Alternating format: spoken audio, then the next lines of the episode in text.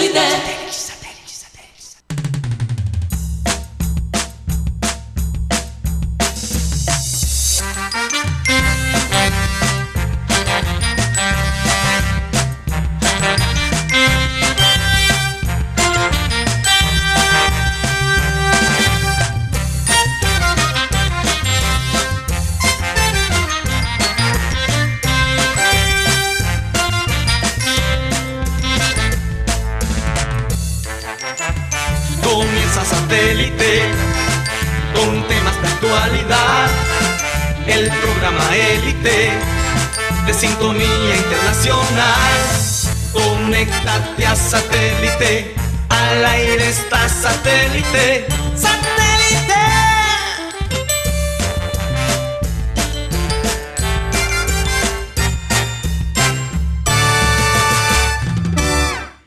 Señoras y señores, bienvenidos a programa satélite. Bueno, después de un fin de semana largo, ya llevamos dos semanas con fines de semana largo Y falta uno. y todavía nos falta uno. Nunca habíamos sentido unos fines de semana tan largos, o por lo menos en, esta, en este confinamiento, obviamente. Porque si estuviéramos en otra época estaríamos felices, disfrutando de distintos sitios, eh, de las playas sobre todo, Mm. pero ni eso tenemos acceso. Bueno, vamos a saludar a la gente. Déjame saludar también primero a la gente de Ismael Fernández, del grupo de la, eh, de La el- Nota la Rosa. Nota Rosa. Un abrazo y mucha salud para ellos. Gracias por esa, esa bienvenida que nos dan siempre. Tenemos hoy aquí en el panel a Benjamín Gutiérrez. ¿Cómo te encuentras el día de hoy? Muy bien, Karina, bien, Mateo, todos con- contentos y bueno, ¿dónde está el dinero? Es mi frase. ¿Dónde está el dinero? Ya veo que. Ya veo por dónde va la cosa. Ya veo que Guti viene con machete hoy. ¿eh? Y, y Mateo, ¿tú cómo, cómo te sientes el día de hoy? Andabas diciendo por ahí que no te gustan Mira, yo, yo, estos fines de semana de puente. yo empecé pro puente. Porque se había hablado, habíamos tocado el tema de, de cambiar la semana a, a cuatro días de trabajo.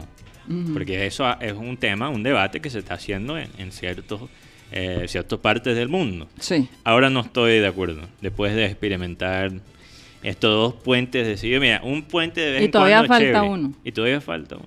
Pero hoy siento con una lentitud mental, poquito. Ya estoy por el cuarto tinto. Demasiado ocio. Demasiado creativo. ocio. No, y especialmente ahora. Porque el, bueno, el guayabo sería diferente si Mm. fueran tiempos normales.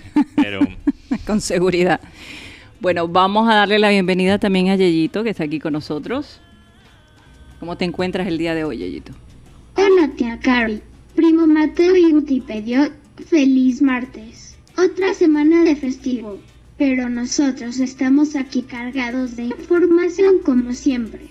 Tía Cari, quiero darle la bienvenida a todos nuestros oyentes satelitistas, que siempre están en sintonía con nosotros por los distintos medios de transmisión. Sean todos bienvenidos a su programa satélite. Adelante, tía Cari, continúa. Oye, toma bastante tiempo la, el saludo. el- el- debe estar diciendo, voy a aprovechar a hablar tiene- ahora. porque- Dieguito, tienes que ser más breve. está bien, Conciso. está bien, está Más bien. conciso, más Me conciso. encanta cuando él habla así. Pero ¿quién, quién ha mejorado más en su español, Dieguito o yo? No sé. No quiere decir. Vamos a- dejarlo que el Eh. público lo diga. Bueno, que no escriben. Nos pueden escribir en 307 16 00 34. Ese es el WhatsApp de satélite. 307 16 00 34. Así es. Bueno, eh, también queremos saludar a la gente de producción, a Benji Bula, a Toc Camargo, Alan Lara y bueno, quien les habla, Karina González. Vamos a comenzar, como siempre, con una frase. Y esta frase es de John Steinbeck, un escritor norteamericano Mm, de California. de California e incluso estuvimos en el museo en Salinas.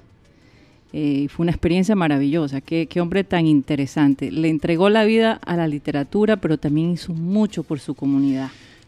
A la literatura, pero especialmente sus temas siempre eran de las personas eh, criollas de esa, de esa área. Común y corriente. Sí, la gente trabajadora. Sí, la gente trabajadora, la gente común eh, y, y la belleza que hay en, en, en- en- en eso, entonces, en esas vidas. Exactamente. Bueno, fíjate, fíjate que los libros más importantes de él fue como de, de ratones y hombres, Mm.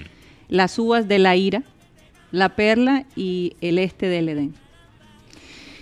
Él escribió un libro de un viaje que hizo con su perro alrededor de Estados Unidos y me pareció maravilloso porque nosotros vivimos una experiencia parecida con nuestro perro Puki. Fue una experiencia fuera de lugar, de verdad. Bueno, eh, la frase de Steinbeck dice así: La tristeza del alma puede matarte mucho más rápido que una bacteria. Yo diría que un virus por esta época, ¿no? Y es que hay una de las, de las cosas que los médicos se han dado cuenta con los pacientes de COVID y es esa soledad que estos pacientes tienen que afrontar por días. El hecho de no tener a sus familiares cerca no ayuda al estado de ánimo y en muchos casos a, a las pocas ganas de luchar por sus vidas. Y estaba leyendo una historia eh, sobre esta enfermera en los Estados Unidos y este paciente que, era militar, por cierto. Y él ya llevaba varios días allí. Dijo que no quería que le pusieran el, el ventilador, que él le aterrorizaba, que él prefería combatir la enfermedad sin este, sin este ventilador, pero la, eh, la batalla la estaba perdiendo.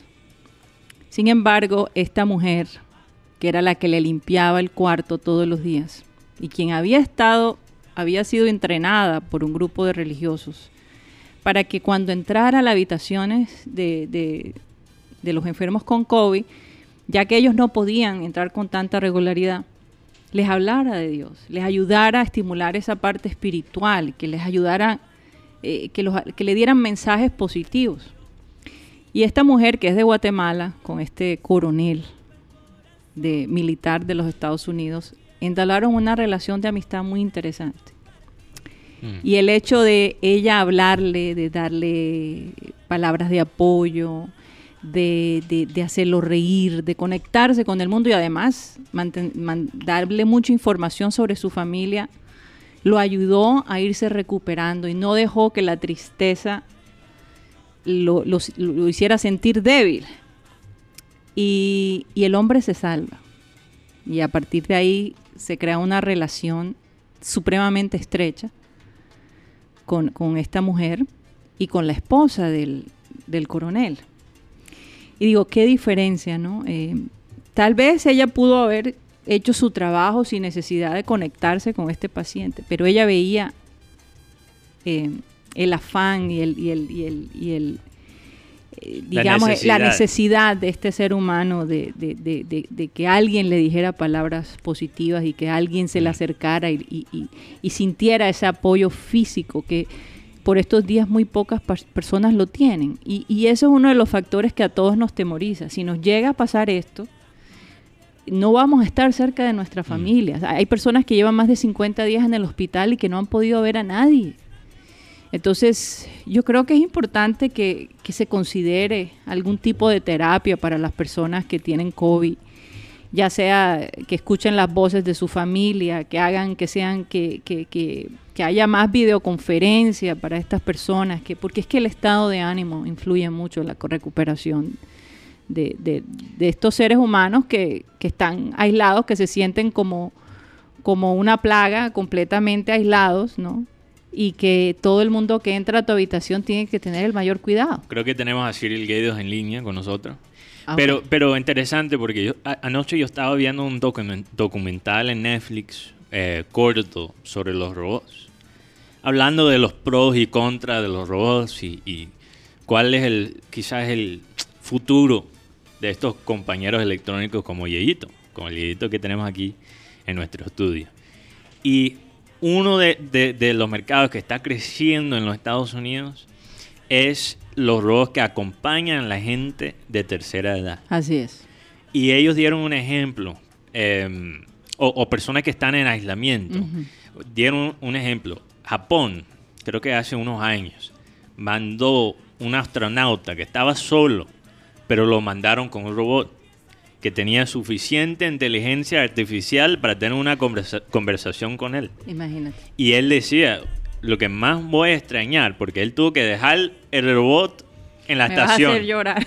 Él, él dejó el robot en la estación, estación internacional Dios mío. de espacio. Y él dice, lo, lo que más me da tristeza es que te voy a tener que dejar. Porque él fue, aunque ese, ese robot no tiene emociones, no tiene...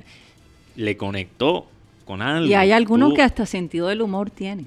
Sí, que tiene... Te pueden cantar una canción. Bueno, ¿quién no pueden? hacer? Obviamente esas cosas son programadas, pero, pero po- por, lo menos pueden, por un corto plazo, pueden reemplazar ese contacto humano. Así es. Entonces es una posibilidad. Y, y dado el caso, dado el caso, eh, tener un robot que constantemente, incluso muchos de ellos, como ustedes pueden ver, Yeyito tiene una pantalla. Con él se puede hacer eh, transmisiones de Skype. La gente puede hablar a través de él porque él posee su, su propio Wi-Fi. Entonces, eh, los robots, incluso yo tenía una, una nota eh, de, de lo que sería el, el futuro para los aeropuertos. La pregunta mía es si Colombia estará preparado para eso. Porque robot está, los robots van a estar de por medio en todas estas cosas. eh, Yo- para evitar precisamente que menos seres humanos se contacten y sean expuestos. Mm. Yo venía pensando sobre el tema de lo que estamos viviendo y yo, y yo, pre- yo me preguntaba, ¿dónde está el amor de las personas hacia las otras personas? Porque ¿cómo así que tú vas a atentar contra unos médicos que están exponiendo su vida? Y he podido leer que los médicos dicen, ojalá me contagie, pero no mi familia. O sea, ya está, es tanto la desesperación y la- que los médicos están pidiendo o morir o que esto se acabe rápido porque no aguantan no solamente el, el maltrato de la enfermedad, sino también la misma gente que los humilla, las mismas personas. Fíjate que en Estados Unidos a enfermeras o médicos eh, asiáticos hay muchos pacientes que les escupen Mira, cuando a veces por el miedo, por rechazo. por el miedo, em, por el caos, rechazamos a las personas que no quieren ayudar. Piensa en un, por ejemplo, un perro callejero que le han golpeado, que, que- que está pasando hambre, golpeado, que le han pateado. Mm. Y, y, y cómo el perro ya llega a un punto, el perro no sabe cuando la persona le está dando comida o cuando le va a golpear. Lo mismo, a- a- cuando tú estás en la mitad de esa, esa ansiedad, e- ese temor, eh, pierdes un poquito la- el, el poder de distinguir cuál es ayuda y cuál es daño. Sí, lo- y lo doloroso de este tema es que, como, tú, como te decía ahorita, Mm. viendo muchas imágenes, y no quiero entrar, pero la verdad decepciona como, como, como sociedad lo que está pasando. Sí, Lo que Mateo siempre ha dicho, ¿no? Que el tema del gobierno, esto es una pelea de dos que tenemos que pelear todos juntos. sí, Y es que en esta, en este tipo de circunstancias o sale lo mejor Mm. del ser humano o lo peor. Entonces nos va a tocar ver esos dos extremos. Oye, vamos a darle la bienvenida a Cyril Gueidos que ha estado ahí esperando yo lo dije, pacientemente. yo lo dije, él puede sí, entrar. sí, sí, no, es culpa mía. Adelante, Cyril. Buenas tardes a, a todos ahí en la mesa y todos nuestros oyentes. Eh, y estaba escuchando, ¿no? Muy interesante. Y, y si una bola de, de voleibol podía acompañar a Tom Hanks en la película El Náufrago, mu- mucho más un robot, ¿no?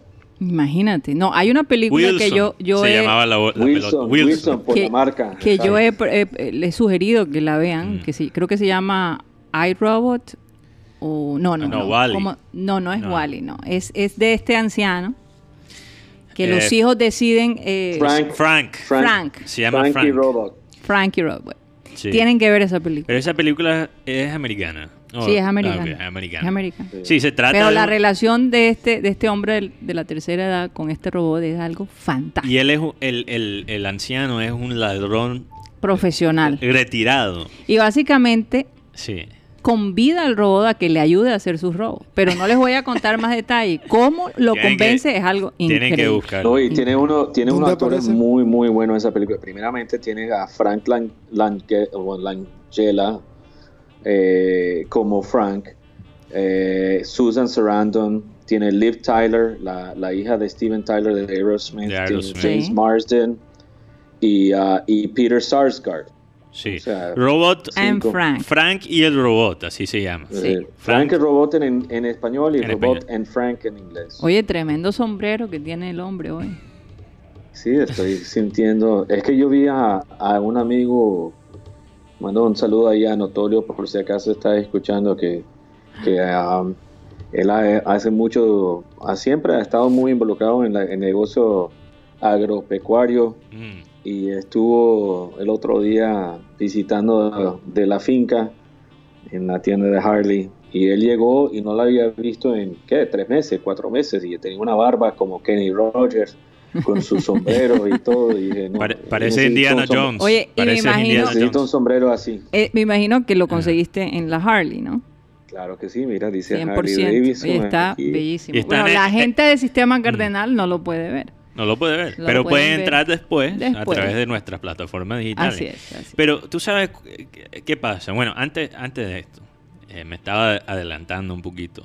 Interesante lo que dice Guti sobre el gobierno porque hemos escuchado bastante de la indisciplina, pero Mm. tenemos que hablar no solo de la indisciplina de la gente, pero también del gobierno. Porque nos dan por las cabezas, pero se les ocurre tener eh, un día de IVA en, en la mitad de semejante eh, situación. Y, y- Tremendo. y bueno, entonces, eh, como dice, como dice Guti, y como hemos dicho bastante aquí, eh, es, es un trabajo de todos. No solo, no le podemos echar la culpa a un grupo. Todos tenemos que trabajar en conjunto para, para, para superar esto. La solidaridad, la soli- solidaridad real no es solida- solidaridad solo para la gente común o, o para la gente de estratos económicos más bajos, de todos los estratos económicos, de todos niveles de poder. Fíjate, hubo una fiesta en la 94 con 51B. De un Eh, hotel Sí, que queda allí. o y, sea, y- y eh, conocemos personas, abogados, médicos, bueno, médicos se entiende porque muchos de estos médicos, eh, muchos médicos están ahí enfrentando esta situación en, en primer plano, ¿no? Pero, pero hay abogados, hay otras personas de, de alto nivel que han muerto en esta semana de COVID, está afectando a todo el mundo. sí. Segundo, la- los números, las cifras. Es verdad que las personas no pueden estar haciendo eh, fiesta en su casa ni, ni tener reuniones grandes eh, tomando cerveza y, y invitando problemas, invitando el virus a su casa, pero al mismo tiempo los números de, con- de- de- de contagiados y cómo ha aumentado en la- las últimas dos a tres semanas no concuerda simplemente por unas personas hacer fiestas. Eso es Sí. parte del problema. sí. Y No se puede echar toda la parte, culpa no a- es- a esa no persona. es, la, no es el único problema. El problema es que el- el- la economía decidieron en Bogotá, y digo Bogotá a pesar de que ciertos alcaldes y gobernadores tomaron la decisión de no abrir la economía tan rápido, Mm. rápidamente como lo dijo el presidente.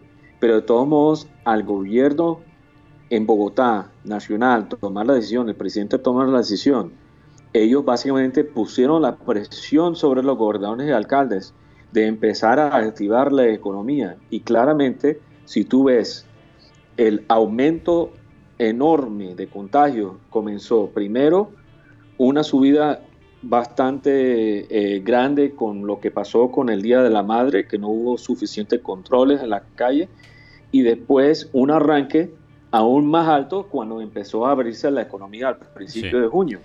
Entonces, es verdad que si tú estás yendo a trabajar y te contagias y ahora te reúnes con 10 o 12 amigos a tomar, lo vas entonces a propagar de esa forma. Pero de todos modos, el problema del contagio original vino porque tú estás en la calle trabajando. ¿sí exacto, exacto. Y, y el hecho de que hay muchas personas eh, asintomáticas. Sí. Entonces, Sí. pero, pero Una- ¿qué pasa? una Ray? sobre- Fíjate lo que me mandó Tony Avendaño. Mm. Me dice, óyeme, la- el desorden no solamente es en, en Barranquilla. En todas partes. No, En Bogotá, Ujú. 700 cin- 760 fiestas ¿Cómo les parece? Sí. No somos los únicos Pero rumberos. están- y además de eso, a le gusta su, su parranda también, 1500 no te creas. 1500 Ah. comparendos, 1500 comparendos. Ahora seguramente van a decir que son los costeños que viven en Bogotá, que son los que arman la fiesta. ya sería siempre colmo. hay, Ya eso siempre sería hay una manera de Eh, echarnos es- la culpa. Eso iba a decir sobre el tema. En Bogotá estamos viendo muchas cifras que no, que no concuerdan, como dice Cyril aquí en, en Barranquilla. En, en Bogotá hay cifras, hay mucha gente que está enferma y no, ha- y no le han hecho la, la prueba. Total. Pero como queremos que toda el agua sucia, y no quiero salir de defensor de Barranquilla, se la echamos a la costa. ¿Por qué? Karina pre- preguntaba algo hace dos, cua- tres, cuatro programas, decía sobre el tema, ¿por qué la costa? Porque saben que Barranquilla estaba teniendo un crecimiento muy alto. En, por ejemplo, teníamos aquí la, la- la sede de la Asamblea del BID, teníamos la final de la Copa América, tenemos todo este tipo de eventos que están buscando, como que ensuciar a Barranquilla. Sí, claro. Hay, no hay duda que hay gente que le da y, rabia y- y que... además de eso, hay- ensuciar espera, el, el hombre Sí, de- costeño. costeño. Pero, pero hay gente que le da rabia, primeramente, que nosotros somos la región que exporta realmente cultura al, al mundo y también que somos la sede de la selección. No hay, yo sé que eso es una espina que nos tienen contra un, un nosotros. periodista bogotano, recuerdo, cuando Colombia estaba muy bien en, la, en la eliminatoria y sale y Mm. dice, yo quiero a, a selección en Bogotá. Y le preguntan, ¿por qué? No, que la costa no la merece. y, la, y la gente de la emisora le respondió, ¿tú sabes cuánto mercado tenemos en la costa? A la semana, 15 días, el hombre fue sacado de la emisora. Oye, me Pero, tiene por que poner favor. otra musiquita porque tenemos que arrancar con, con los motores. Me están, Y este está durmiendo. me están, me están Está durmiendo, durmiendo. me están durmiendo. Bueno, yo quería... Bueno, y fíjate, a mí en cambio esta música te relaja, me gusta. te gusta. Me gusta. Qué Bueno, cosa, ¿no? Yo, no, yo no digo que no la pongan, pero, pero que sea por... O sea, que hacer Por el cambio de frente. por playlist. Eh, Oye, pero a raíz de toda esta situación y lo que pasó este fin Mm. de semana, ahora el alcalde dijo que todos los negocios que no sean esenciales van a ser cerrados al público. Usted, te- usted todavía puede pedir las cosas a domicilio, pero no te van a dejar entrar al almacén físico. importante eso. Hasta el Me 30 parece de bien. junio, hasta el 30 de junio, porque definitivamente la gente abusó Mm. y, eh, y ellos quieren evitar evitar este tipo de aglomeraciones en- en- porque como hay mucha gente que de pronto pudiera tener el mismo número verdad Eh, pues prefieren evitar ese tipo de cosas si la gente no puede ir a comprar se queda más en casa Y creo que el, próximo día sin IVA, que es el otro mes, todavía no se sabe cómo van a manejar Yo creo que pero van a tener que cancelar sería eso. por, in- sería por internet. Parece que va a ser todo digital. Todo porque digital. No, no se pueden arriesgar. No, Además, no, porque ya muy- en Europa, en Asia y en Mm. los Estados Unidos se está viendo la segunda tanda del COVID. Yo no sé si nosotros o salimos o nunca salimos, si hemos entrado o no hemos entrado. Nosotros estamos En como... Corea, en Corea del Sur, en Corea del Sur también, que ha sido uno de los mejores países en Sí. manejar todo esto. Fíjate, esto Y- no es, no es eh, cualquier cosa. Bueno, yo quería hacer un poquito de un cambio. Eh, quería hacerle seguimiento al tema de Mike Tyson, porque hemos hablado varias veces de Mike Tyson. Además, Mike Tyson ha sido noticia. Especialmente que Guti me dijo que salió un video reciente de él o una foto de él Video. donde un video como y pareciera como si tuviera 30 años. Y, y una cosa que Pero no- no será el, el- el- lo- los filtros que le ponen. Que no, no, o sea, en su físico se ve Ah, porque él algazó joven, muchísimo. Perdió bastante peso, se ve listo para pelear de nuevo. Porque Mm, eso, a- ¿Verdad que hay una pelea eh, pendiente? Eso es lo que va a hacer. Él va, él va a pelear, hacer unas peleas por, por unas causas. eh, A beneficio. Sí, a beneficio a, a varias a fundaciones. Entonces, lo que, lo que me interesa, lo que me ha interesado de esto es también la serenidad de Mike Tyson, que es algo nuevo. Además de tener un cuerpo nuevo, como si fuera nuevo, también tiene una serenidad. Y bueno, la gente le puede, nos puede decir, bueno, es por las fincas de marihuana que, que tiene por allá en California. No solo Pero- la pero- finca, el hotel. Eh, yo- imagínate, Aunque hasta- eso en este momento no se, no debe estar, bueno, no sé Sí. si está funcionando o no está funcionando. Si, Bueno, bueno, si están entonces- funcionando los... Bueno, esto es una, una noticia que escuché hace Sí. dos días, que tuvieron que hacer, ¿cómo se llama? Sellamiento de, de establecimiento en Ibagué, porque encontraron un sitio de recreación y, y otras cosas Ajá. abierto y 20 pareas ahí. Qué Entonces, maravilla. bueno, yo, Cerraron cerraron el lugar porque no cumplía con los protocolos de bioseguridad. Bueno, eh, de todos modos, un hotel de marihuana no, no creo que es eh, eh, suficiente para, para crear una serenidad. Eh, ya me pusieron la música. No. Eh, para crear esa serenidad que se ve en, en Mike Tyson, que ha vivido una vida con muchos altos, pero muchos picos, eh, muchos problemas personales. Sí. Entonces, bueno, ustedes conocen un El tipo es un resiliente, ¿no? resiliente, pero escucha esto, muy interesante. Escuché una entrevista con él de hace un año. Ustedes saben lo que es la DMT. Ustedes han escuchado de eso. eso. No. ¿Tú, tú sabes lo que es, Tox? No, Negativo. negativo. DMT. DMT. Bueno, no sé si Siri lo sabe. Cyril, tú sabes lo que es el... yo- no lo busca, no lo Si busca. Cyril no, lo sabe. No, puedes usar si Google. Cyril no lo sabe, Yo me voy sé, a lo que es, yo sé lo que es DMC, darle más cuerda. No, no, no, no, no. DMT Dale más tinto. es un químico. O dame- darle más tinto. sí. Es, es el Eso químico, es el químico eh, principal que se encuentra, es orgánico que se encuentra en la ayahuasca. ¿Qué es eso? Ayahuasca, bueno, pregúntale a un gringo en Magdalena, te puede decir lo que es ayahuasca. Tú sabes, Guti, Guti que- sabe lo que es ayahuasca, ¿no? No sabe. No, No. sabe lo que es. Oye, estoy demasiado sano el este, sano este panel. Hombre, Yo soy, sí, estoy Bueno, bueno, bueno, in- infórmanos a los Bueno, la aquí, ayahuasca es básicamente, si, si no estoy mal, y quizás los oyentes me pueden corregir aquí, es como una bebida que se toma psiquedélico, Psicodélica. psi- psicodélica, que se toma en las culturas indígenas eh, aquí en, en- en Colombia, y bueno, es, es usada para como eh, ritos espirituales. Ahora, Miércoles. no, pero en serio, todo esto, es- esto no es broma, esto todo es real y, y mucha gente lo sabe. Estoy sorprendido que ustedes no, no, no conocen. Yo, yo lo he visto en documentales, pero nunca sabía el nombre. Sí, entonces, digamos, o el ti- ingrediente que, que creaba, digamos, ese efecto. Lo- entonces la gente, y, y incluso hay unos científicos en España que han estudiado la ayahuasca porque tiene unos efectos tera- terapéuticos. Ajá. Eh, te, te hace hasta vomitar, y pero, pero tú sacas básicamente en ese proceso, en ese rito, Todas la- la- las energías negativas. toda la tristeza, la gente empieza a llorar, ves unas cosas y tal, y sale de eso como persona nueva. Bueno, ese, ese químico... No lo estamos recomendando. No lo estoy Entonces, recomendando, no lo estoy Quiero aclarar eso. Es que ya, ya van a ver qué tiene que ver esto con Mike Tyson, Ajá. ¿ok?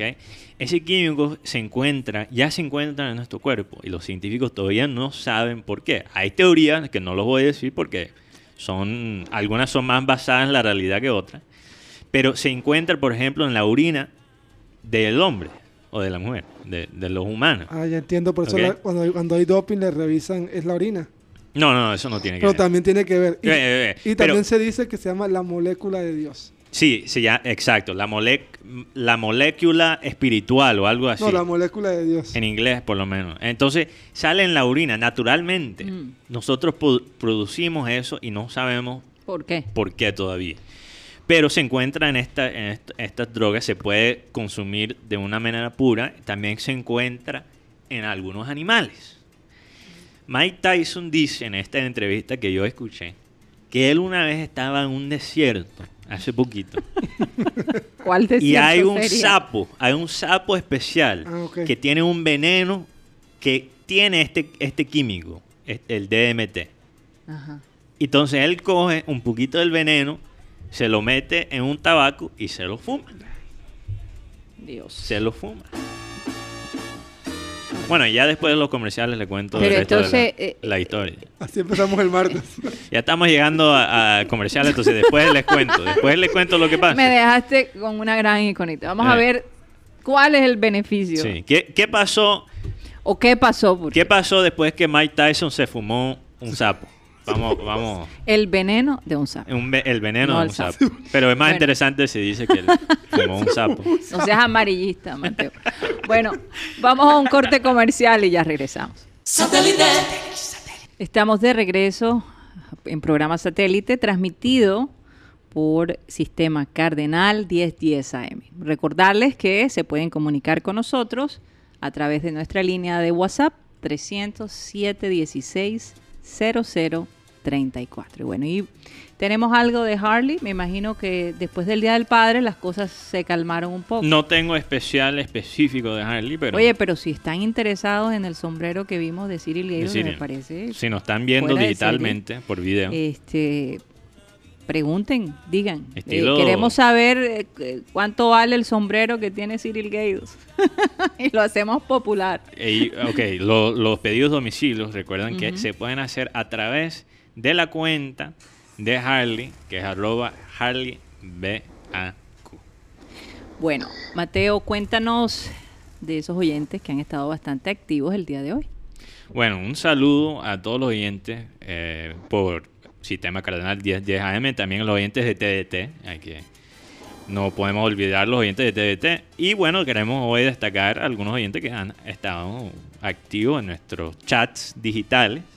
Eh, un saludo para Enrique Martínez, Luis Caballero, eh, Cristian Bell, Necio, Rafael Benítez, Eugenio Ferrer, Ernesto Martínez, Nina 12. Un saludo para Nina 12. Nina 12 dice, Guti, hay que defender a Barranquilla. Si nosotros no lo hacemos, ¿quién? ¿Quién? Así es. ¿Quién? ¿Quién Así lo va a hacer? 100%. Pero me ella, ella te ve a ti, Guti, como quizás el, O- el- o de el pronto- Lo, barquero lo- de lo- ejemplar. lo que pasa es que Guti estaba defendiendo Barranquilla, pero dijo, bueno, no es por Mm. defender, pero sí era por defender. Él simplemente estaba tratando, Sí. de, ser, de, tratando de ser humilde en, en su papel de Sencillo, defensor. Sí. no humilde, sencillo. Sencillo, Sí, mejor sencillo. o ser tan sencillo, Sí. perdón. Eh, un saludo también a Silvio yo, estaba, yo González. estaba hablando de humildad, de ser humilde de, de la forma bíblica, tú sabes. Sí, Sí, bueno, a veces se confunde.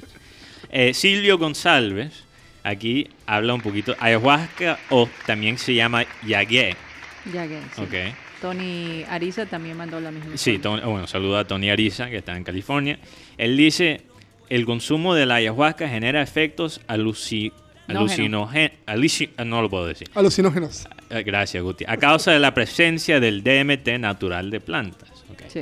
Es especialmente serio su efecto sobre el cortex cerebral, que puede provocar un cuadro psicótico cuya duración varia, pudiendo ser agudo o bien más duradero y en algunos casos ser irreversible. Entonces, Mm. un viaje perpetuo. Estaría en un viaje otro. perpetuo.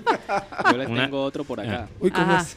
Dice, ayahuasca en quechua significa soga de los espíritus por su epi- emitología haya, espíritu muerto, y huasca, soga o cuerda, ya que la Sí. conmovisión de los pueblos nativos, el ayahuasca es la soga que permite que el espíritu salga del cuerpo Y después- sin que se muera. Sí, Esta después palabra regresa. se utiliza Ay, en Perú, Dios. Bolivia Oye, y en pero, otras eh, partes Por eso digo, hay que, hay que tener cuidado. Hay que este tener tema cuidado es con un el- poco escabroso. Sí, hay que tener cuidado con esas, esas- esos...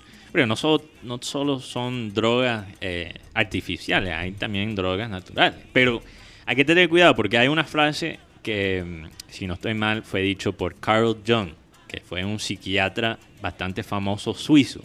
Él dijo, cuidado con la sabiduría no ganada. Y estaba hablando específicamente de estas drogas, porque yo creo que ellos te abren a quizás unas cosas, a que, que- que una, una sabiduría, sabiduría que no es merecida.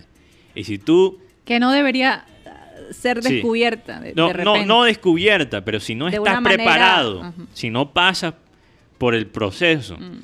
porque mira, hay diferentes tipos de yoga, por ejemplo, que te hacen ver unas cosas y, y- y son producidas naturalmente por el cuerpo, Sí.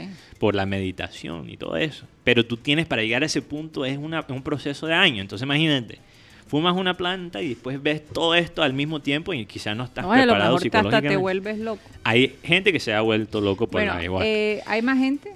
Eh, sí, también en Facebook tenemos Nadia Lupe Orozco, Pedro Pico, Jesús Puerta, Alex Pulido, Rodolfo II, Henry Torregrosa, un saludo especial para él, Frank Rivera, Armando Cabrera, Sandra Ojeda, Carlos Rodríguez, Rebeca de la Osa, Rosemary Cervantes, que dice, por cierto, que le gusta el, som- el sombrero de, de Cyril, William Vargas y Ana Camargo. También un saludo para Álvaro, Álvaro Nieto, eh, también Jesús Lara y el señor Víctor, que se me olvida su apellido, que es oyente invidente de nosotros. Sí, un- que a ver, junto con otro oyente, Sí. Donaron una... Víctor Cuentas, Víctor Cuentas, un Víctor saludo para Cuentas, Víctor un Cuentas. saludo para él, Y sí. también otro oyente invidente, un padrino de este programa, Alvarito Orozco, que siempre está sintonizado con nosotros. Saludo especial para él. para él. Bueno, entonces le termino este... Por favor, porque nos tienes a todos así como... Entonces, ajá, ¿y- bueno, ¿Y qué eh, pasó después? Entonces Mike Tyson coja el veneno de este sapo, se lo fuma en un tabaco y de pronto empieza a ver, o sea, él básicamente, él dice, todavía tenía mi conciencia,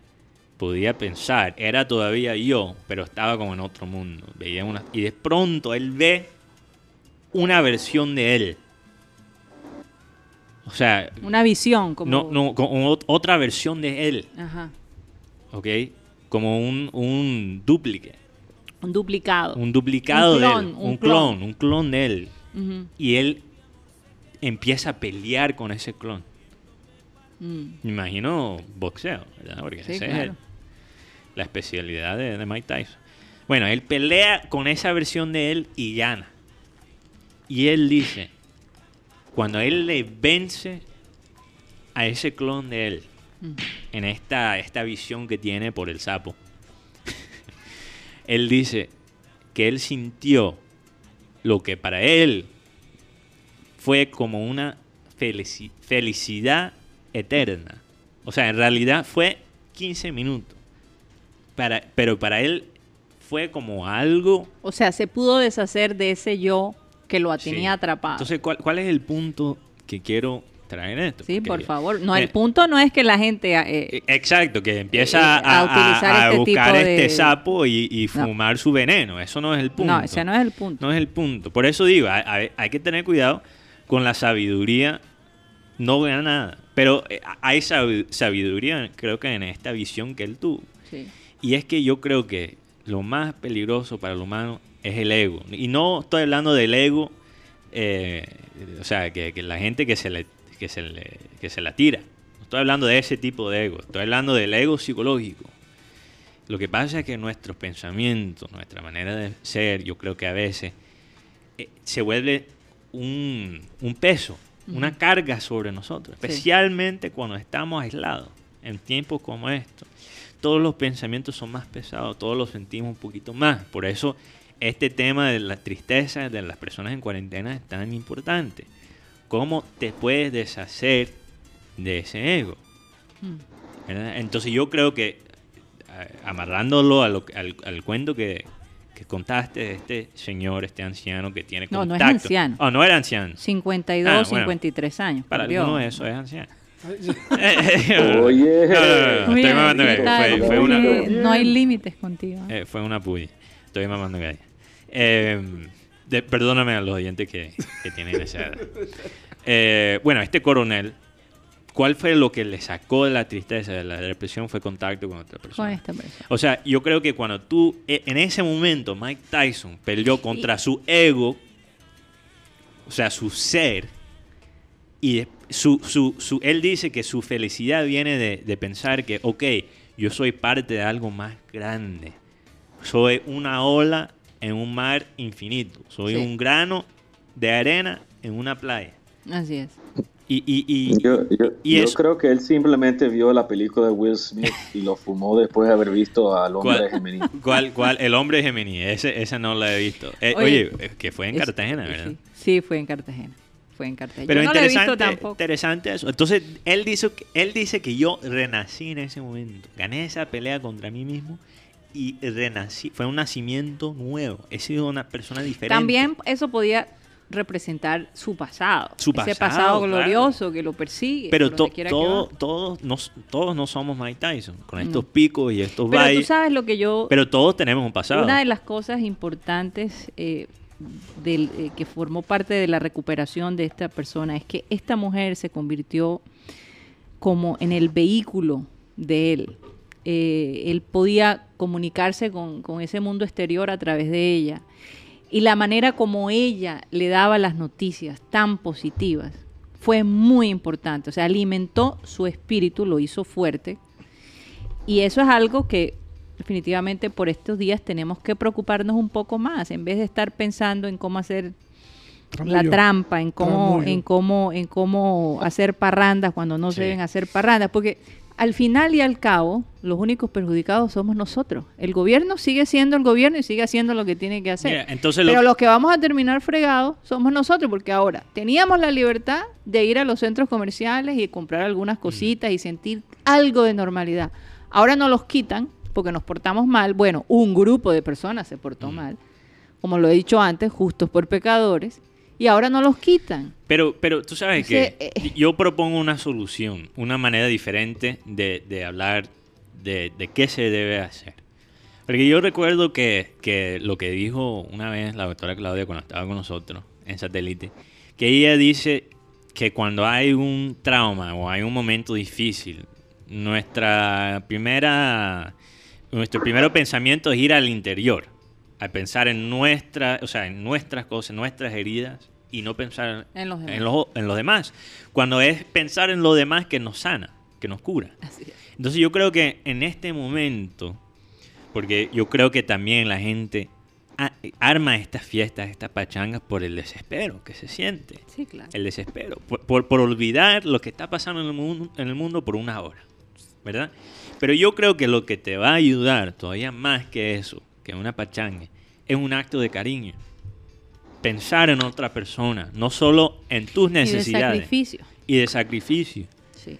Y tú, Yo, yo creo que hay otra, hay otra lección aquí también, Mm. porque realmente en esa historia, Sí. la que tiene la idea de, de, digamos, entrenar los, los que estaban haciendo limpieza en la, en la clínica, de llevar estos, estos mensajes positivos y crear esa relación y traer algo, eh, digamos, eh, atraer o llevar algo de felicidad a estos pacientes fue la capellana de la clínica. Así ¿no? es.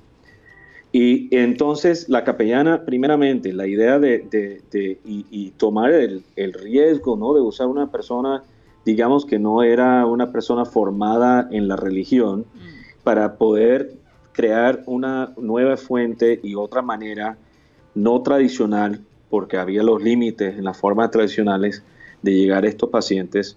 Y número dos, la persona, esta mujer, la guatemalteca, que tomó ese papel en serio Así y es. se atrevió, porque estaba haciendo una cosa que a lo mejor no sentía cómoda en hacer, pero pensó que era suficientemente importante. Entonces, yo creo que hay otra lección también en estos tiempos que tenemos que atrevernos de tener ideas nuevas y, y- y tomar acción Y que, y, y que y- y- Cyril- y contar con otras personas también para el desempeño de esa idea. Oye, hablando no de es ideas fácil, nuevas. espera un momentico, no es uno. fácil, no es fácil ser la persona que limpia el cuarto con los enfermos de COVID. Difícil. Tú te puedes imaginar el nervio de esa mujer cada día, pero sin embargo, ese nervio lo convirtió en un instrumento de apoyo y de lucha y de luz para esa persona que estaba allí, que se estaba dejando vencer eh, por, por, por esta enfermedad o por este, por este virus. Entonces, admirable, admirable. Él, eh, este hombre dice que, que si no fuera por, por lo- la decisión de esta mujer de ayudarle, a lo mejor hubiera perdido la batalla. Mm. Yo creo que Y él no fue cualquier persona, ¿eh? Era un coronel. Militar, ya lo- yo lo conté al disciplinado, ¿verdad? Como Sí, tú exacto. dijiste, que una persona que está acostumbrada a enfrentar situaciones difíciles. Así es. y a así pesar es. de eso, él pudo beneficiarse de, de- de una persona como ella. Guti iba a decir algo y después tengo una idea. Ok, yo creo que hablando un poco de enfrentamientos Mm. con uno mismo, el mejor ejemplo de todo fue el de Jacob. Yo creo que en este momento uno dice, pero ¿por qué Jacob?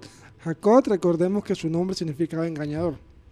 Engañador. Tenía en- atrás que le había robado la primogenitura al hermano. Bueno, ya habían hecho un Mm. negocio, pero... Y, el, y Dios no se olvida de ese negocio.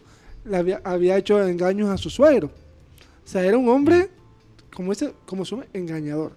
Y un día se enfrentó a Dios. ¿Qué es enfrentarse a Dios? Es enfrentarse a ti mismo.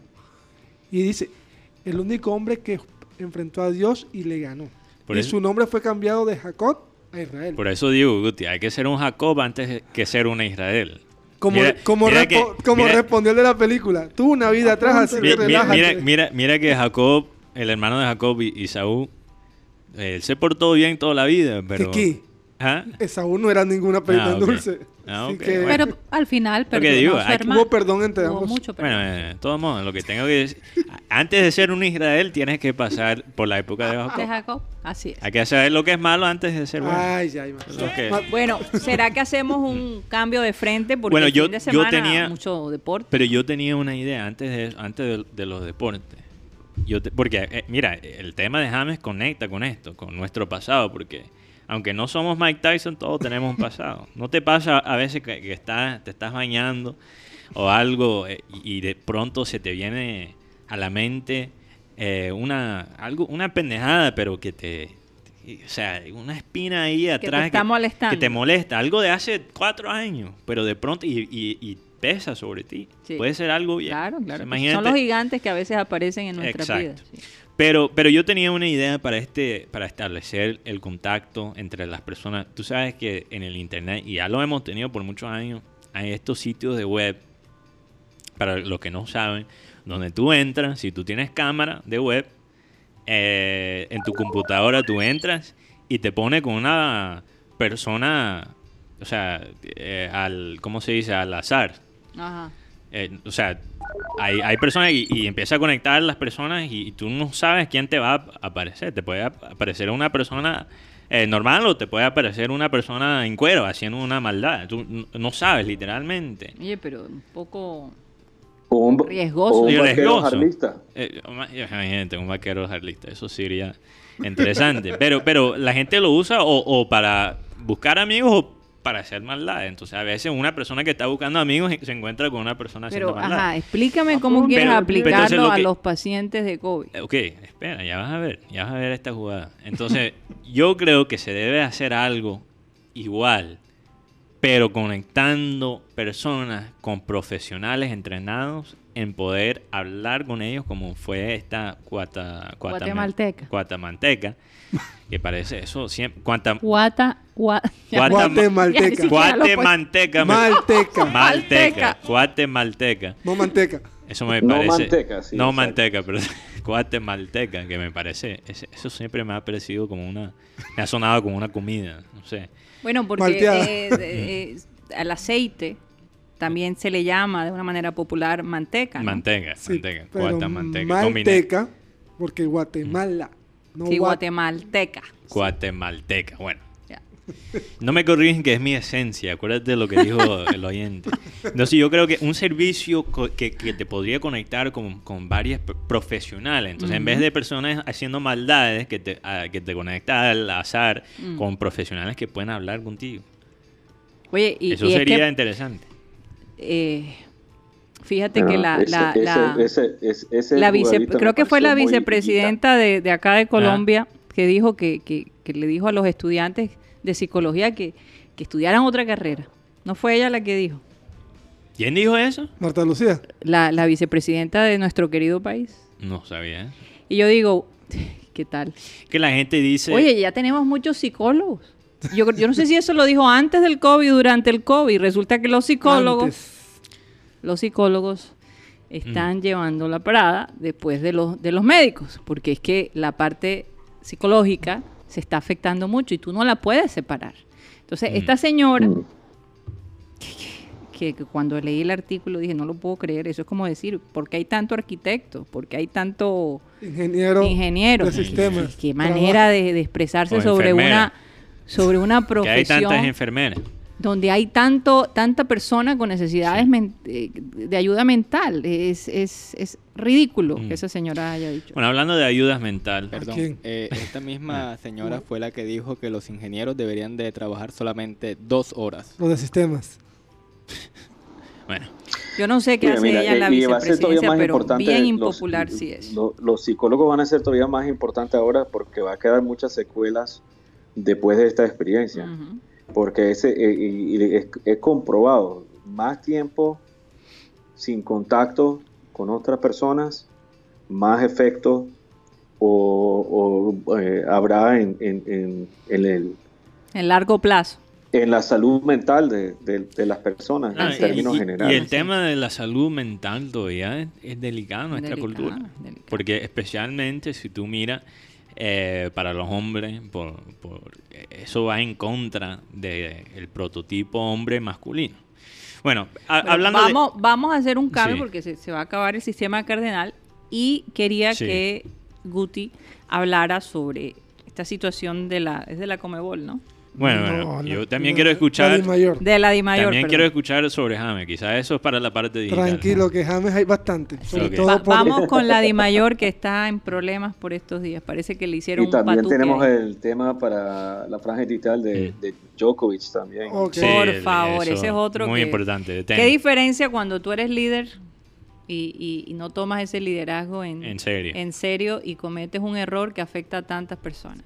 Es, es increíble. Adelante, Guti. Este, bueno, empecemos con lo primero que es este señor Jorge Enrique Vélez, para no poner el apodo que le pone otro periodista. Mm. Entonces, digámoslo, hasta el día sábado tenía plazo de poner 60 millones de dólares para la televisión internacional. El señor se ha excusado y dice, este dinero no va a llegar. Ya todos lo sabíamos, no va a llegar el dinero. No, ellos piensan darnos unas cuotas a largo plazo. Como quien dice. O sea, ahora les, les salimos a deber nosotros el fútbol colombiano a ellos. Y nos van a dar, como dice uno, una, una hay un, un poquito ahí para que no peleen. Yo hago una pregunta. ¿Quiénes decidieron montar a este señor como presidente? Eso es lo que te, exactamente lo que te iba a preguntar, Guti, porque no son los clubes mismos que votan por él. Sí, los clubes mismos, pero... Ay, pobre, mira el- la es- foto de este tipo, pobrecito. este, como hablábamos en el, Este señor. en el presidente, Disculpa. cómo se montó Jadwe como presidente Eso- de la Liga Chilena. Estoy con con- los equipos chicos. Y mira, mira, yo, yo estoy convencido, estoy convencido que lo que es este presidente Vélez es un inepto útil. No, yo no le digo, un yo inepto no le digo, ni, útil. no le digo Porque ¿qué, inepto. qué- qué- qué No le- pasa, ¿qué está pasando ahora, Guti? Que le están echando toda la culpa a él. Claro. Cuando fueron los clubes que votaron por él. Él es la, la bolsa de los golpes. Sí. Que cuando votaron, los clubes votaron por él. Entonces, ¿qué pasa? Ahora la federación puede entrar, manejar esta manera y decir, ah, es culpa de él. Sí, Ya. Y es que además, ¿cómo vas a, Ah. a montar tú, en, siendo como presidente de la Mm. DIMAYOR, a un hombre que no jugó ni con los bolillos de la cama? Así lo voy a decir. Mira, pero, Porque pero, no jugó fútbol. Pero, además- ok, ok. lo- y pero, lo pero otro- eso, dame, no creo que eso es suficiente, Guti. Y lo otro, esta gente de la América de Cali o los directivos, señor Tulio Gómez, después que hace el patuque, el dinero que no llega, ahora está en contra de Jorge Enrique Vélez. Entonces encuentro que en la DIMAYOR eso está, mar- eso está reventado. Y otra cosa muy importante, la- el, ministro de Deporte dice, podrían regresar en junio, en Sí. julio, perdón. No, ahora vamos a septiembre. Pero Guti, entonces yo te voy a hacer esta pregunta y quizás no me la puedes responder hoy. De Te, de voy, te voy a dar esta, esta tarea a ti. ¿Ok? Y quizás sí ya la tienes. Eh, sí, vamos a decir que, que muchas veces en estas federaciones eh, de fútbol, el, el hombre que verdaderamente tiene el poder no es el presidente. Muchas veces lo que hacen es como vimos con Jadue en la serie del presidente, como hemos visto quizás con este presidente Vélez, que ponen un tipo ahí que y después le pueden echar la culpa, después lo sacan. ¿Quién tú crees es realmente, quién realmente tiene el poder de la Federación Colombiana? Yo creo que hay una terna. Una que hay. Una terna. Una o sea, terna. Tres personas. El Tres, presidente, el, de- el presidente de la federación, La Federación, claro. el presidente de la DiFútbol Ujú. y, el presidente y el presidente del tema arbitral. Mm. Pero ponen a Jorge Enrique Vélez como un idiota útil. Tú usaste una palabra más fuerte que yo. No, y la Yo- verdad te lo Yo di- dije inepto útil. Ok. Tú lo, lo llevaste a otro nivel, el que punto- queda claro. el punto con este señor es que es como el pastorito mentiroso. Prometió, Ah. prometió y nunca cumplió. No, que él. Y ahora está pensando. Y ahora sale, como decimos aquí en Barranquilla, con la última de él. Pero es que... Es Lo que, que, pasa es que ellos no se imaginaron, porque cuando esto todo iba a esto se hizo, el COVID no, no tenía ni por ahí, nadie pensaba Ah, eh, eso que es- nos iba a tocar el COVID. Recuerdo las Pero- palabras que le dijo a la, a la presidencia. Le mando la factura. Pero, pero tú sabes lo que lo último que voy a decir, Guti, es que tú sabes cómo lo que me, me, me- me- tiene claro en la cabeza que él es un inepto útil. Es que cuando tú eres un mentiroso, pero conoces tus propias mentiras, sabes cómo defenderte. sabe cómo defenderte. Pero es que el guion no lo escribió él. Nosotros- Son mentiras escritas por otras personas y por eso está en el problema que se encuentra ahora mismo. Bueno, lo dejamos ahí. Vamos a, ahí. a- a- porque ya se, ya se está acabando el tiempo en Sistema Cardenal. Mateo, ¿dónde nos pueden seguir escuchando? Bueno, seguimos a través de Abel González Satélite, a través de Facebook, también nuestro canal de YouTube, programa Satélite. También seguimos a través del canal, eh, bueno, la, la- la emisora digital, a través de, de la aplicación TuneIn, que se llama Radio Caribe Sano. Y también estamos en la aplicación Spotify eh, como podcast, que podcast es la grabación de este programa y, muchos de nuestros oyentes nos escuchan por podcast, cuando no nos pueden escuchar en vivo. Entonces, ahí seguimos en la jugada. Gracias, Mateo. Y hay varios temas interesantes, entre ese el tema de, de James. Vamos a hablar también de lo que podríamos esperar, eh, cómo serían los aeropuertos en los próximos años. ¿Cómo va a ser ese viaje? Ya era engorroso, ahora va a ser todavía más. Así que gracias por estar con nosotros. Recuerden que su cita es aquí de lunes a viernes, de 1 y 30 a 2 y 30 por Sistema Cardenal. Muchísimas gracias. Continuamos con programa satélite ya 100% digital, esa media hora mm, sin reservas y que para Mateo es perniciosa. Todos los Solo días para me mí. sale de una Solo yo, para ti, para algunos oyentes. Bueno, yo dejé quizás las cosas perniciosas esta vez para la hora en, en Cardenal. Entonces, que a veces cambiar la rutina, ¿no? Hay que Así variar. es. Hay que variar. Así es. Oye, Guti, cuidado con lo que dice, porque queremos eh, esos pases para, para Copa América el próximo año. Ah, Después ok. nos llega una, una carta Ok, no Te van a poner en la lista negra. en la lista negra. lista cuidado. negra. Wow. Hay que tener mucho cuidado. A Guti le van a buscar la federación y a ti todo el mundo que tiene que es mayor de 50 años. Ajá, ajá. Oye, sí. Joder, sí, me Estamos estoy en pro- problema hoy. Me estoy Ahí, pro- ahí- poniendo en ahí- problemas. ahí te metiste en problemas. Me metí en problemas. Mal hecho. Mal hecho. Me, me disculpo, me disculpo. Por, por echarle puya a dos personas, le eché puya Al a- mundo al entero. mundo Óyeme, ¿qué entero. tal? ¿Qué tal? Imagínate. No me puedo desquitar con ustedes. Fue un error. Entonces me, les pido disculpas. Eh, bueno, Guti, ¿qué pensaste del regreso? Hablando de ayuda mental. eh, ¿Qué pensaste? Tanto que hablamos de James la semana Sí. pasada y el hombre finalmente Oye, apareció, sí, ¿no? ma- es como si Zidane no estuviera Nos escuchando. escuchó ¿eh? Zidane. O, o quizás James estaba escuchando a Asprilla. Yo, Y yo le dijo Yo a, creo a que lo de Asprilla tuvo algo. se la corrió. Tiene que- o le dijo Zidane que come Yo creo Ya que saben que- yo creo que el Sí. tema Damier. el tema de James para mí fue un arma de doble filo. Porque si James no hubiese tenido un buen bueno, un partido más o menos decente ahora por el Real Madrid, entonces le ponían el rol de mufa. Porque sabemos cómo es el tema con Zidane que hoy para muchos no los quieren. Mm. Para Pero él, él está convocado Claro. para, para Mallorca, ¿no? Claro, feliz cumpleaños a, Zinedine Zidane el día de hoy. Ah, hoy es su cumpleaños. Sí, y también hoy se cumplen ¿qué? dos, a- tres años del debut del chateo en el Metropolitano. Ok, Ganó Junior 3 a 0, goles de Chará, Teófilo y Leiner Escalante. Contra la Que, que equidad. estuvimos para ese, Yo estaba estuvimos en para ese, partido. yo estaba en ese partido. Teo no metió un penal. El último fue de Teo. Fue un penal, ¿no? Sí, y de Chará Yo- le pegó en la rodilla. Yo estuve en el estadio para ese partido, fíjate. Y yo ni siquiera vivía acá. Cuéntanos, Mateo, ¿qué tal la experiencia ese partido? No, tremendo. Eh, eh, todavía chateo, la, la emoción que causaba chateo en el estadio, todavía no lo he sentido desde que se fue Chara. Es la verdad. No sé por qué estoy sintiendo que este 2020, Mm. 2021 podríamos tener un bateo. Un bateo. Bacateo. Sí, podríamos tener porque Po- bueno, posiblemente. Sí, es muy probable, ya que el tema Borja está complicado porque no ha, dado- no ha jugado, porque no se ha podido jugar, Sí. y pagar 5 millones de dólares sin, sin poder Ah, jugar. Si piensas bien, entre Teo, Borja y Vaca, eso sería un ataque en cámara lenta. Y atrás, ¿quién? ¿Podríamos poner a quién?